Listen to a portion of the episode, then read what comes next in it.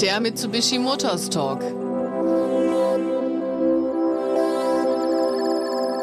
Auf eine kurze Audiofahrt mit Manuel Stegmann, Manager Product Unity Crash bei Magna International.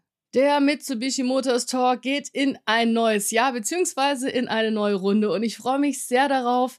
Mein Name ist Lina van der Maas und ich bin natürlich nie alleine, wenn es um richtig spannende Themen rund um das Thema Lifestyle, Automobile und das Leben an sich geht.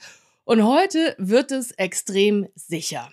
Denn Crashtests, das hat, glaube ich, jeder schon mal vielleicht auf YouTube gesehen oder schon mal davon gehört oder vielleicht auch mal einen Bericht durchgelesen. Wie war denn das Crashtest-Verhalten des Autos, das man sich gerne kaufen möchte? Die meisten machen sich aber wenig Gedanken darüber, was bedeutet das überhaupt Crashtest? Wird da einmal ein Auto an die Wand gefahren dann stehen da drei Ingenieure und sagen, ja, super, das war genau richtig so und jetzt kann das Fahrzeug auf die Straße. Oder steckt da eben doch sehr viel mehr Arbeit dahinter? Und einer, der sich tagtäglich damit auseinandersetzt, das ist mein heutiger Gesprächspartner, Manuel Stegmann, Manager Product Unity Crash bei Magna International. Und lieber Manuel, ich freue mich tierisch, dass du dir heute die Zeit nimmst. Und bevor wir direkt mal auf diesen heißen Arbeitstitel eingehen, steigen wir vielleicht ganz kurz vorher ein. Magna International, das hat ja jeder schon mal gehört. Was gehört denn zu dieser riesen internationalen Firma alles dazu? Ja, Dina, vielen Dank erstmal für die Einladung. Ich freue mich auch auf unser Gespräch. Ja, ein kurzer Umriss über die Magna. Was machen wir? Was tun wir? Wie gesagt, wir sind im Automobilsektor, in der Zuliefererbranche unterwegs. Das heißt, äh, alles, was wir in den Fahrzeugen finden, kommt unter anderem stellenweise auch von uns, vom, von der Türverkleidung bis hin zum Sitz. Ähm, am Ende des Tages sogar ganze Fahrzeuge, die wir dort produzieren.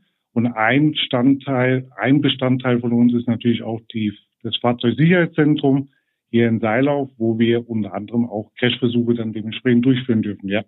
Jetzt habe ich mal äh, online so ein bisschen recherchiert. Wir steigen nachher noch mal mehr in das Thema ein. Und da stand, pro Fahrzeug werden circa 40 Crashversuche durchgeführt. Ist das richtig so? Das ist richtig. Ähm, das hat durch die Projektlaufzeit einfach zu tun, wo wir in verschiedenen äh, Stellen Tests durchführen und die Entwicklung dementsprechend mit begleiten dürfen. Natürlich auf eine sehr stolze Summe pro Fahrzeug, pro Modell, ja. Okay, dann spulen wir nochmal kurz zurück zu deinem Berufstitel Manager Product Unit Crash. Was kann man sich darunter vorstellen? Was machst du tagtäglich? Ja, also beim äh, in dem Zuge haben wir das große Vergnügen für unsere Kunden die Fahrzeuge aufzubauen in meiner Abteilung mit meinen entsprechenden Mitarbeitern dann dazu. Das heißt, wir bauen die Fahrzeuge für den Crash auf, rüsten diverse Sachen um, da es natürlich über die Zeit ganz einfach über die Entwicklung neue Bauteile gibt, neue Stände gibt, die wir erproben wollen, ähm, modifizieren die Fahrzeuge, dass sie auch einen Crash durchführen können, werten das Ganze nach Versuch aus und übergeben dementsprechend unseren Partnern die Daten weiter, um dort nächste Schritte abzuleiten. Was ist Verbesserung? Wo muss man nochmal Hand anlegen? Und wie kommen wir jetzt ganz einfach mit unseren Ergebnissen ins Ziel? Ne? Mhm. Das heißt, da stehen dann doch einige Ingenieure rum bei so einem Test. Oder was sind so die beruflichen Voraussetzungen, wenn man vielleicht selber später auch mal in so einem Bereich arbeiten möchte? Tatsächlich ist äh, unter anderem ein Einstiegsberuf äh, der Kfz, Mechatroniker, Elektriker, Mechaniker, wie man es einfach heute nennen möchte. Ähm, Schwerpunkte tatsächlich auch egal. Ähm, da das bei uns der sogenannte Versuchsmechatroniker da die Aufgabe hat, die Fahrzeuge umzubauen. Und da ist natürlich dieses Background-Wissen aus dem Kfz-Branche enorm hilfreich, weil wir stellenweise TÜV-Verkleidung abbauen müssen, Mittelkonsolen demontieren, Teppiche ausbauen, Fahrzeuge umrüsten, äh, neue Sachen einbauen. Und äh, unter anderem gehören natürlich auch die Versuchsingenieure mit dazu, die dementsprechend dann die Dummies einsetzen dürfen, weil es dort gesetzliche Richtlinien gibt, ähm, dass man die dementsprechend auch auswerten kann, welches Unfallrisiko ist einfach im Test ganz einfach passiert und passt das zu gesetzlicher Anforderungen, kann das Fahrzeug am Ende des Tages auch zugelassen werden. Ne? Okay, also jetzt haben wir gerade schon gehört, das Fahrzeug wird gar nicht zu 100 Prozent so hingestellt, wie es dann später auf der Straße fährt, sondern da gibt es doch noch ein paar Änderungen. Vielleicht gehen wir nochmal direkt auf den Test ein. Wie kann man sich das vorstellen? Fahrzeug wird angeliefert oder in dem Fall die Fahrzeuge. Und wie geht es dann weiter bei euch? Ja, also die Fahrzeuge kommen erstmal so an, wie du und ich sie eigentlich auch daheim fahren. Das heißt, da ist Kofferraumverkleidung, da sind der Motor funktioniert oder der elektrische Antrieb funktioniert, je nachdem, welche Fahrzeugmodelle wir ganz einfach haben. Ähm, wir nehmen das Fahrzeug dann ganz einfach bei uns an. Und da wir so nicht das Fahrzeug und keine Daten aus dem Fahrzeug bekommen können, müssen wir diverse Arbeiten dort erledigen. Das heißt, die Fahrzeuge gehen dann bei uns in die Crash-Vorbereitung. Dort werden dann äh, Mittelkonsolen, Sitze demontiert, ähm, dann äh, setzen wir sogenannte Messpunkte. Das heißt, dass wir einfach sehen können, welche statische Verformung, äh, dynamische Verformung es dann auch am Ende des Tages beim Versuch gab. Ähm, das heißt, dort wird äh, mit fotogrammetrischer Vermessung gearbeitet, ähm, dass wir wissen, okay, der Rahmenlängsträger hat sich so deformiert und so verhalten. Wir müssen diverse Sensoren einrüsten, das heißt, welche Beschleunigung ist auf die Fahrzeugkarosserie eingewirkt, ähm, welche Beschleunigung wirkt dann auf den Insassen auch später ein. Dann äh, die ganze Kommunikation vom Fahrzeug. Wir kennen das alle. Ähm, die Fensterheber fahren hoch oder gerade im Unfall. Ähm, was man immer wieder sieht, es muss ein Notruf abgesetzt werden. Die Warnblinker müssen angeschaltet werden. Die Fenster müssen dementsprechend geöffnet werden, dass die Airbag-Gase entweichen können. Diese ganze Kommunikation wollen wir ja auch mit aufzeichnen. Das heißt, wir gehen hier mit verschiedenen Modulen an die Fahrzeugkommunikation mit rein. Und dementsprechend müssen wir auch noch andere Sachen modifizieren, dass wir das Fahrzeug auch bei uns auf der Anlage beschleunigen können. Das bedeutet, das Fahrzeug fährt nicht selbstständig auf der Anlage, sondern wird in unser Zugsystem eingehängt. Dort müssen Kettenanbindungen zum Beispiel montiert werden, dass wir das Fahrzeug auch beschleunigen können auf die Geschwindigkeit, die wir im Test brauchen. Und im Nachgang wird das Ganze dann ausgewertet in Bilddokumentation, ähm, die Insassenwerte, das heißt also die Dummies, ähm, wie man es schon auf das eine oder andere vielleicht schon mal gesehen hat, haben wir auch Sensoren mit im Körper, die einfach die Unfallschwere mitmessen und dementsprechend dann im Nachgang zum Ergebnis führen können, ja, Test bestanden oder nicht. Mhm. Und in, bei welchen Geschwindigkeiten wird das durchgeführt? Also hat man deswegen so viele verschiedene Versuche, weil man auch verschiedene Geschwindigkeiten ausprobiert oder wo führt da der Weg entlang? Richtig, also das Nummer eins ist ganz einfach äh, nicht nur die Geschwindigkeit, sondern auch die, wo treffen wir die Versuche. Also ganz klassisch im Frontalaufprall, das heißt, das Fahrzeug fährt mit 64 kmh an ein, eine Aluwabe an, äh, mit einer gewissen Überdeckung, wo eine leichte, also eine einseitige Energie auf die Rahmenstruktur zum Beispiel kommt. Ähm, wir haben aber auch kleinere Geschwindigkeiten, wie zum Beispiel 15 kmh, weil es möchte natürlich ja keiner, dass der Airbag ausgelöst wird, wenn ich so einen genannten Parkplatzrempler habe, äh, weil dann hätten wir irgendwo mit dem Versicherungsthema dann doch mehr Schwierigkeiten. Dann haben wir einen Seitenanprall, das heißt, wir wollen natürlich genauso die Sicherheit ja darstellen, wenn einer mir in die Seite einfährt. Ähm, das heißt, dort sind Ersatzbarrierewagen, die ein Fahrzeug äh, darstellen, ähm, was wir wieder mit einsetzen. Oder wenn ich natürlich auf der Landstraße von der Straße zum Beispiel abkomme, ähm, die Böschung und dort der sogenannte Baumanprall, Mastanprall. Ähm, das heißt eine sehr punktuelle Last, ähm, wo ich genauso die Fahrzeugsicherheit darstellen muss. Und was wir alle kennen, Stau. Ich bin das letzte Fahrzeug am Stau. Das heißt, mir fährt hinten einer auf. Ähm, müssen natürlich die Sicherheitssysteme genauso funktionieren. Und diese Kombination von verschiedenen Geschwindigkeiten, von verschiedenen Lastfällen, Front, Seite, Heck, ähm, ergibt dann einfach die doch sehr voluminöse Versuchsanzahl. Ja. Und wie wird das Ganze dann jetzt bewertet? Also da gibt es ja dann irgendwie ein System, nach dem sich wahrscheinlich bei allen Herstellern, allen Fahrzeugen immer gleich orientiert wird. Ja, also wir haben hier in Europa die UN-Regulierung. Das heißt, die geben ganz einfach vor, welchen Mindeststandard ein Fahrzeug, das hier zugelassen wird, erfüllen muss. Ähm, das sind die sogenannten Unfallschweren, die ermittelt wurden aus ähm, dem Realunfallgeschehen. Das heißt, welche äh, Energie wirkt dann auf den Insass mit ein. Ähm, das muss jedes Fahrzeug, was hier in Europa mit verkauft wird, Mindeststandard erfüllen. und darüber hinaus gibt es dann noch die sogenannten NCAPs, hier in Europa unser Euro-NCAP, wo man einfach nochmal einen Schritt höher mit ansetzt, ähm, was noch zusätzlich möglich sein kann, um ganz einfach eine höhere Sicherheit für den äh, Fahrgast ganz einfach herzustellen. Für was steht NCAP? New Car Assessment Program. Das heißt, alle Neufahrzeuge, die hier auf den Markt kommen, können diesen freiwilligen Verbraucherschutztest dementsprechend durchführen. Ähm, ähnlich äh, kennen wir das in Deutschland wie unsere Stiftung Warentest in einer anderen Form. Alles klar. Das heißt, ein neues Auto bekommt diese NCAP-Wertung. Jetzt habe ich gerade schon gehört, dass äh, das heiß begehrt ist. Ähm, geht dann ein Hersteller mit diesen Punkten auch nach draußen? Also werden die irgendwie kommuniziert oder werden die dann umgesetzt in besonders sicher? Oder womit kann sich dann Hersteller am Ende des Tages rühmen, wenn er die Prüfung gut überstanden hat oder das Fahrzeug? Also grundsätzlich ist es ja so, dass äh, hier eine Sternebewertung äh, durchführt. Das heißt, der NCAP ist ja nicht nur in Europa ganz einfach ansässig, ist weltweit unter verschiedenen Märkte. Aber diese Sternebewertung ist dann doch relativ gleich. Und hinter jedem Stern steht ein Standard, den der Fahrzeughersteller, das Fahrzeugmodell ganz einfach erfüllen muss. Ähm, hier haben wir die äh, vollen Sterne bei Fünf-Sterne-Fahrzeuge dementsprechend. Und äh, was unter anderem, wenn man in, dem Verkaufsraum der Fahrzeuge geht, dort auch mit angezeigt wird. Also der eine oder andere hat es vielleicht schon nicht so detailliert nachgelesen, ähm, kann man aber durchaus zu jedem Fahrzeug sich geben lassen. Das Thema, wie gesagt, ist freiwillig. Also es gibt äh, verschiedene Methoden, wie ich ganz einfach an meine Sterne rankomme.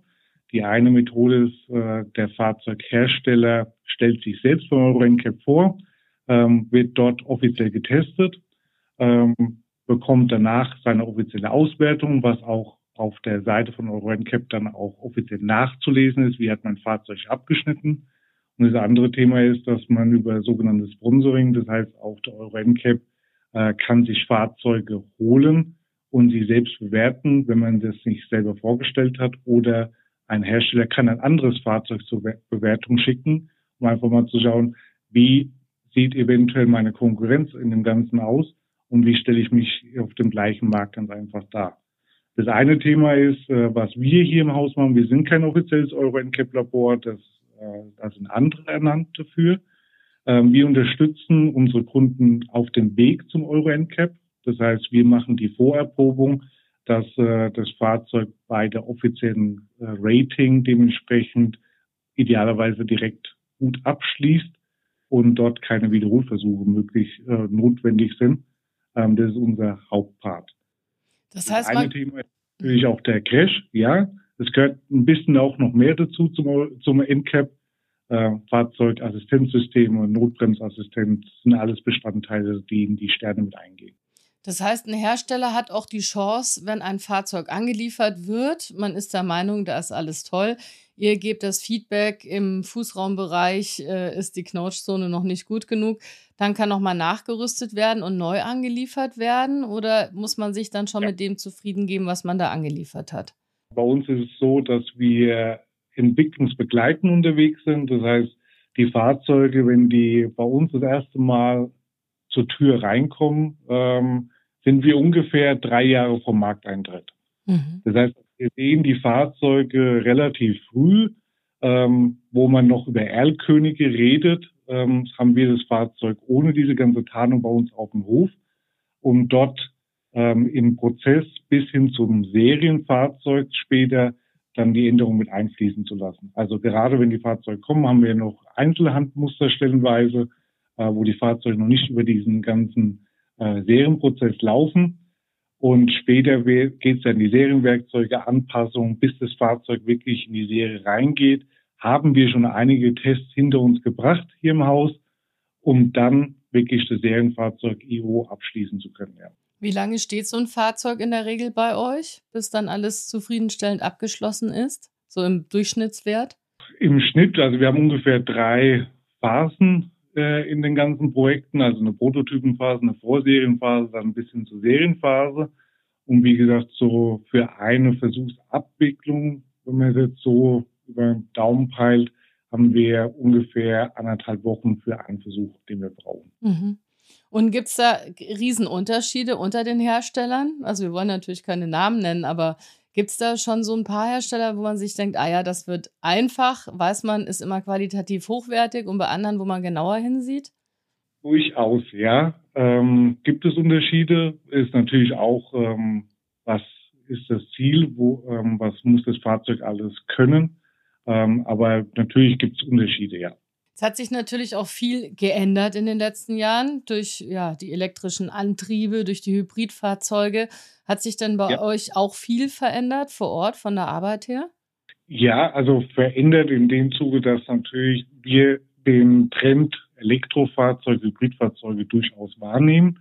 Ähm, da es doch deutlich mehr ähm, aus dem Segment Fahrzeuge bei uns auf dem Hof sind.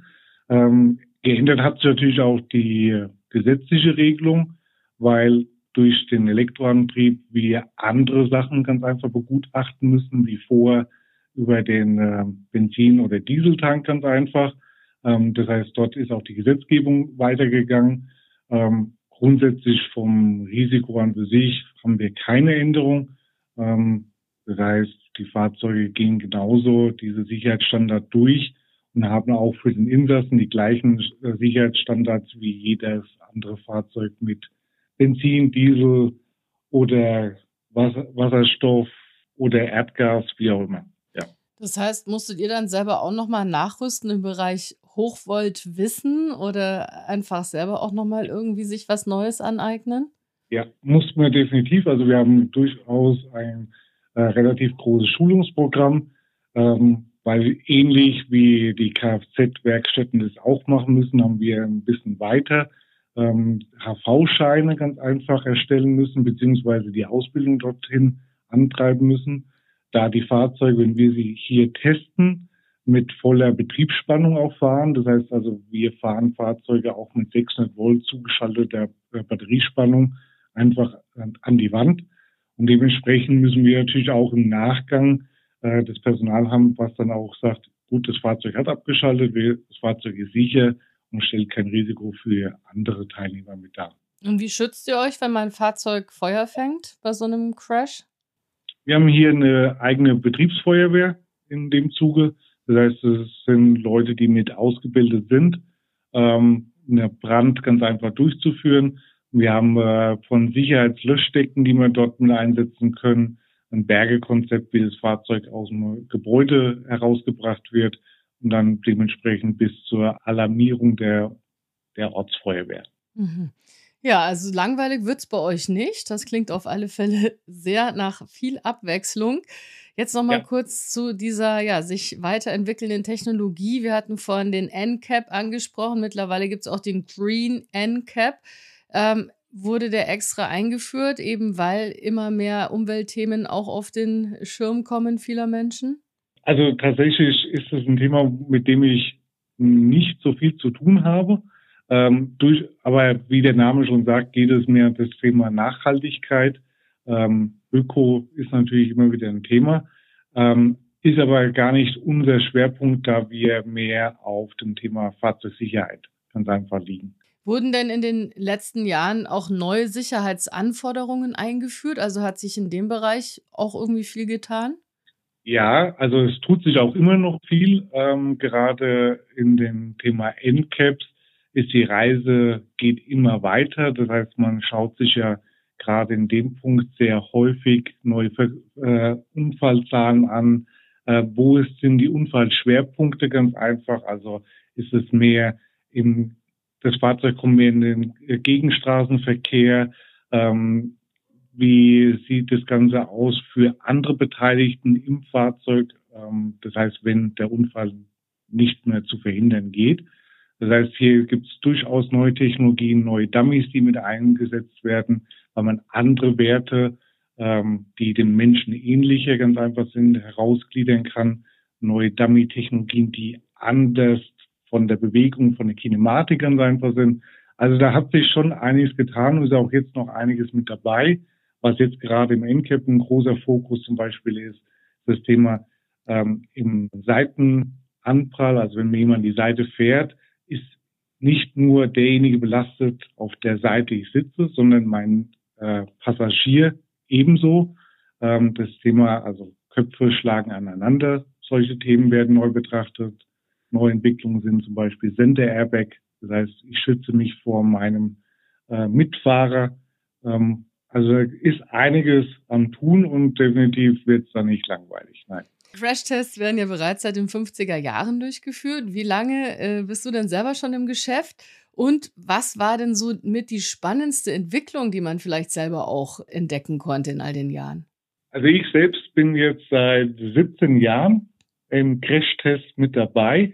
Bin da auch sehr ja, sportlich ganz einfach mit eingestiegen. Von der Entwicklung, also das ist schon die Vielfalt ganz einfach, die wir haben, ähm, da wir nicht nur in Europa oder in Deutschland die Fahrzeuge mit betreuen, sondern da wir auch weltweit unterwegs sind in unserem Test und wie sich das die ganze Zeit halt jetzt auch gewachsen hat. Ähm, das heißt, es kommen aus viel mehr Ländern NCAPs ganz einfach hervor, weil wir genauso natürlich auf dem amerikanischen Markt testen. Wir testen auf dem äh, chinesischen Markt die Regularien mit ab und unter anderem natürlich auch Rollover-Versuche, das heißt Fahrzeugüberschlagversuche, die wir dann als Ersatzversuche mit darstellen müssen. Und es ist einfach die Summe, die es immer wieder spannend macht und da es nicht fertig ist, sondern es geht einfach jedes Jahr weiter, weil die Fahrzeuge entwickeln sich, die Sicherheitsstandards entwickeln sich. Wir sind immer mehr im Straßenverkehr unterwegs, die Dichte nimmt zu und somit macht es durchaus Spaß, da seinen Teil mit dazu beizutragen. Ne? Und merkt man, dass Crashtests vielleicht auch die Entwicklung der Fahrzeuge selbst mit beeinflussen? Also wenn ich sowas höre, man äh, misst jetzt mittlerweile, wie sich die Insassen vielleicht gegenseitig auch beeinflussen können, wenn so ein Auto ins Schleudern oder vielleicht sogar ein Überschlag kommt? Ja, also die äh, Sicherheitsstandards mit Sicherheit, also gerade wenn man ein paar Jahre zurückdenkt, äh, Richtung Tuningbranche von ähm, Lenkräder, die gar kein Airbag hatten, äh, was natürlich dann letztendlich nicht mehr dann irgendwo möglich ist. Das heißt, auch diese tollen Designs, die Sportlenkräder auch heute mit sich bringen, ähm, muss immer noch ja dann auch ein Airbag irgendwo in diesen mittleren Topf mit reinkommen, ähm, wo über Vakuumtechnik und so weiter gearbeitet wird, damit das Ganze sportlich. Ähm, auch so, ähm, wenn man mal so sein wachen Blick auf die Beifahrerseite ganz einfach hat. Man äh, lässt sich immer erahnen, wo so ein Airbag dann auch irgendwo mit dabei ist. Manche ähm, bisschen deutlicher, manche weniger, aber doch alles muss es, auch das Design, warum es gibt Radien, die haben eine gewisse Vorgabe, weil es dort, dass man sich einfach nicht verletzt, ähm, gehört einfach mit dazu, was auch so ein Designer alles mit bedenken muss, bevor man sich einfach ein neues Design überlegt. Ne? Gibt es denn manchmal auch Überraschungsmomente für einen selber, dass auch ein Hersteller mal um die Ecke gedacht hat oder vielleicht vorausgedacht hat, wo man selber als Profi erstmal nicht drauf gekommen wäre?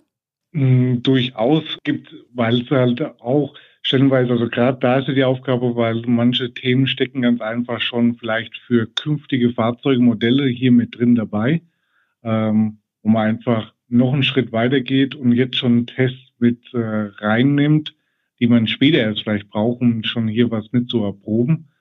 Ja, Überraschungen durchaus auch bei verschiedenen Herstellern, die wir so gar nicht gesehen hätten. Ähm, wenn man gerade auch äh, Fahrzeuge in der Einzelabnahme sieht, also so Kleinserien dürfen wir ja auch hier mit betreuen, wo wir auch Fahrzeuge haben, die der eine ähm, privat fährt und auf der anderen Seite gibt es die Fahrzeuge aber auch im Motorsportsegment. Ne? Also das sind schon interessante Themen mit dabei. Ja. Also die testet ihr auch mit Renn Rennfahrzeuge. Ja. Ah ja, spannend. Ja. Es gibt verschiedene Rennserien, äh, wo man die Fahrzeuge eine Straßenzulassung braucht.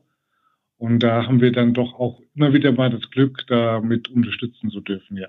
Jetzt mal kurz noch zu diesen Crash-Test-Dummies. Also äh, die Puppen, die ja vorgeben, Menschen zu sein die tun einem ja immer so ein bisschen leid. Da gibt's ja auch genügend Videos online. Natürlich werden die extra dafür konzipiert, das abzuhalten oder auszuhalten, was den Mensch vielleicht später schützt oder sogar das Leben schenkt. Letztendlich müssen die aber immer wieder durch ganz schön harte Aufpralle durch. Wie lang oder was für eine Lebenszeit in Anführungsstrichen hat denn so ein Crash-Test-Dummy und was macht ihr denn, wenn die dann am Ende kaputt sind? Habt ihr da einen riesen Berg an kaputten Puppen hinterm Haus oder wie kann man sich das vorstellen? Ja, zum Glück nicht, äh, weil dann wird es ein teures Spaß. ähm, also wir selbst, klar, sie bekommen immer wieder schön einen auf die Mütze, ähm, weil manchmal funktioniert das System ja nicht von Anhieb gut. Ähm, daher müssen sie manchmal mehr aushalten wie vielleicht so der Mensch später. Wir testen die Dummies auf Herz und Nieren bei uns in der Dummy-Klinik im Nachgang. Ähm, das heißt, sie werden dann, auch da gibt es Regularien, wie ist die heute zu sehen. Diverse Teile müssen über die Jahre dann ausgetauscht werden. Ähm, unsere Dummy selber, so mit einer der ältesten, haben mit Sicherheit auch schon ihre 20 Jahre Berufserfahrung jetzt mit sich. Dort werden natürlich auch regelmäßig schon immer Teile ausgetauscht, die dann irgendwann spröde sind oder ähm, nicht mehr zu, weiter zu verwenden sind. Ähm, aber auch da geht natürlich die Technik andere, wie du schon gesagt hast, ja, die gibt schon relativ lange. Ähm, es gibt aber neue Technologien, die dann dementsprechend besser dem Mensch ganz einfach ähneln. Ne? Was hat denn so ein Crash-Test-Dummy für ein Mittelgewicht? Also mit wie viel Kilo arbeitet man da in der Regel? Also wir arbeiten im äh, Regelfall oder in den meisten Fällen von dem sogenannten H350. Das ist ein 50% Mann, nennt er sich, hat 87 Kilo. Äh, 87 Kilo inklusive seiner Messtechnik, die er mitträgt. Alleinmasse sind so 75 Kilo, was zu damaligen Standards äh, 50 Prozent der Weltbevölkerung.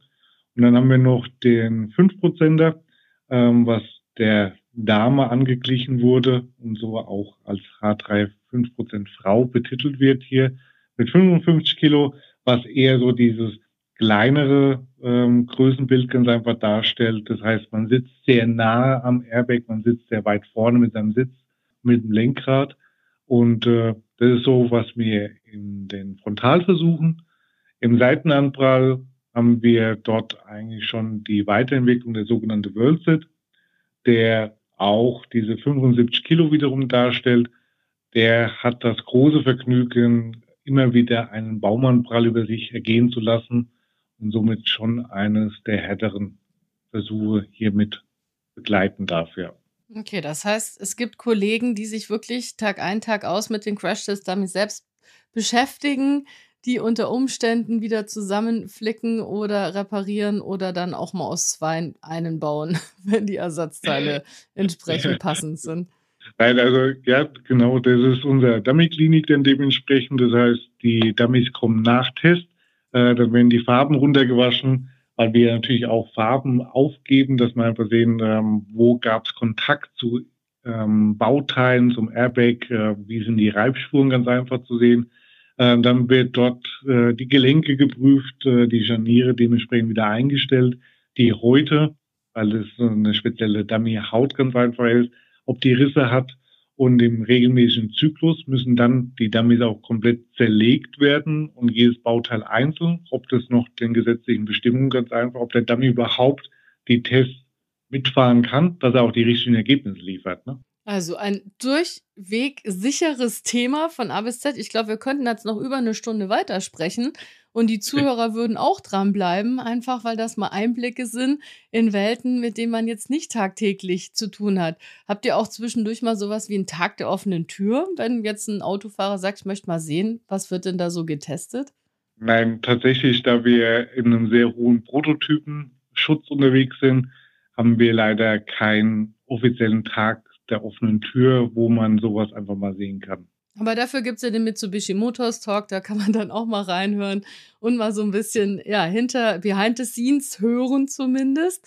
Wir haben eine neue Rubrik beim Mitsubishi Motors Talk und diese heißt aus dem Handschuhfach, denn wir haben sehr viele spannende Gesprächs- Partner, Partnerinnen, die äh, aus einer spannenden Berufswelt kommen, aber die auch spannende Persönlichkeiten sind. Und wir haben eigentlich immer viel zu wenig Zeit, da auch nochmal kurz rein zu grätschen. Und das wollen wir natürlich ändern, denn wir wollen noch mehr über den Mensch ja, erfahren, der diesen spannenden Beruf ausübt. Und in diesem Fall legen wir beide direkt los mit der neuen Rubrik.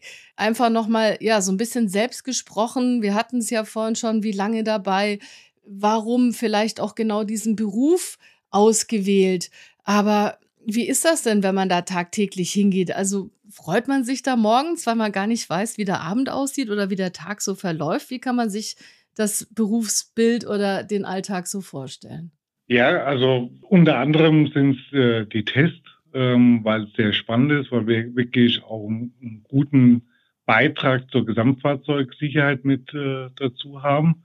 Ähm, es ist immer wieder, weil durch die Vielzahl, die wir an den Fahrzeugen machen, kommen natürlich auch immer Aufgaben, die vielleicht morgen nicht so ganz klar sind, mit hinzu. Ähm, es bleibt abwechslungsreich. Es ist einfach die Vielfalt, die wir haben, weil wir mit verschiedenen Kunden, mit verschiedenen Ländern hier zusammenarbeiten dürfen. Und äh, gerade diese Sparte doch sehr klein ist. Wir ein sehr kollegiales Verhältnis auch mit unserem Kundenstamm ganz einfach haben. Und das in Summe, weil es auch jeder, äh, würde ich unterschreiben, für unseren Bereich und unsere Abteilung das sehr gerne mitmacht und das auch immer wieder zeigt, wie toll und wie spannend und wie selten auch diese Berufsfeld ganz einfach ist. Ähm, das macht den ganzen Spaß hier aus, ja. Wird bei euch auch ausgebildet? Wenn jetzt jemand zuhört und sagt, oh, das wäre genau meins? Ist in Planung derzeit nicht. Also dieser Ausbildungsberuf Versuchsmechatroniker gibt es noch nicht. Ähm, wir planen eine Ausbildung hinsichtlich Kfz-Mechatroniker, Schwerpunkt Hochvolttechnik, ja. Klingt gut, also bleibt dran. Glaube ich, kann man dann später bestimmt auch auf der Homepage finden, wenn es da mal so weit ist. Ja finde ich klasse, dass man da eben auch weiterdenkt, weil ja, Nachwuchs wird ja immer händeringend gesucht und auch gerade dieser Bereich kann ich mir gut vorstellen, da sammelt man tagtäglich so viele Erfahrungen, da möchte man dann auch gar nicht mehr weg, wenn man es mal geschafft hat. Gibt es denn irgendeinen Test, auf den man sich morgens besonders freut, wo man sagt, oh, heute kracht es wieder so richtig oder heute, keine Ahnung, gibt es einen Lieblingstest? Lieblingstest, oh, das ist schwer zu sagen. Ähm, es ist immer in der Konstellation, also ähm, Natürlich, Seitencrash-Versuche sind sehr anspruchsvoll, weil dort auch das meiste Know-how ganz einfach drinsteckt, meiner Meinung nach, weil dort auch die ganze Fahrzeugsysteme die wenigste Zeit haben, ganz einfach zu reagieren. Deswegen finde ich ihn anspruchsvoll und auch immer sehr interessant, was dort einfach das Ganze leisten muss, äh, wenn wir wirklich im Millisekundenbereich die Entscheidung treffen vom Steuergerät, hier ist ein Unfall, mein Airbag muss stehen, Sicherheitskonzept muss ausgelöst sein und das, da reden wir zwischen sechs und acht Millisekunden. Mhm. Wenn man überlegt, wie lange man für einen Wimpernschlag braucht, deutlich länger. Mhm. Ja, da muss man hellwach sein, wenn man zur Arbeit geht. Also ich glaube, Pennen ist da nicht. Gibt es denn irgendeine Geschichte aus dem Berufsleben, ähm, die man immer gerne schon mal erzählen wollte und nach der man noch nie gefragt wurde?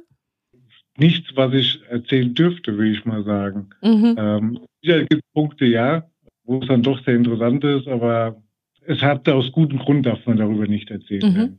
Habt ihr denn aufgrund eurer Berufserfahrungen intern als Team auch schon mal Marken gewechselt? Also, dass man vielleicht sich beim nächsten Fahrzeugkauf für ein anderes Fahrzeug entschieden hat, das man vorher gar nicht auf dem Schirm hatte, weil man dann durch seinen Beruf gelernt hat, wie sicher dieses Fahrzeug ist? Also ähm, grundsätzlich würde ich sagen, nein, ähm, weil klassisch sind, sind doch immer sehr markentreu. Also ich würde sagen, wer heute an seine Marke verliebt ist, wird es ja auch künftig fahren. Ähm, eine Entscheidung gegen eine Marke hat auch nicht. Also tatsächlich, ich fahre selber ein Fahrzeug, was wir hier getestet haben. Ähm, also von daher steckt in allen sehr viel Vertrauen und letzten Endes alle Fahrzeuge, die wir hier in Deutschland verkaufen, sind sicher. Und ich wollte gerade sagen, also dank euch kann man auch beruhigt in jedes Fahrzeug steigen, egal wie klein, wie groß. Es wurde ausreichend getestet und geprüft. Wir haben es vorhin gehört, die Sicherheitsvorkehrungen werden immer schärfer, werden immer besser.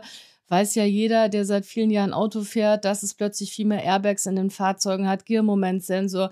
Man hat eben dieses Notrufprogramm äh, in vielen Fahrzeugen schon verbaut und, und, und.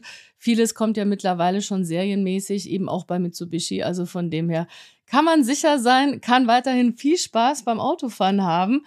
Ja, ich bedanke mich herzlich für dieses Gespräch. Wie gesagt, ich könnte noch stundenlang weiterreden, aber auch diese Autofahrt geht leider jetzt zu Ende. Ich hoffe, wir werden uns mal wieder hören zu einem anderen Thema. Würde mich riesig freuen. Vielen Dank, auch dass ich hier teilnehmen durfte. Und äh, ich wünsche alle Hörern, dass das, was wir hier testen, niemand live sehen muss, weil am besten bleibt das System unberührt im Fahrzeug. Das war ein tolles Abschlusswort. Vielen Dank, Manuel Stegmann. Danke.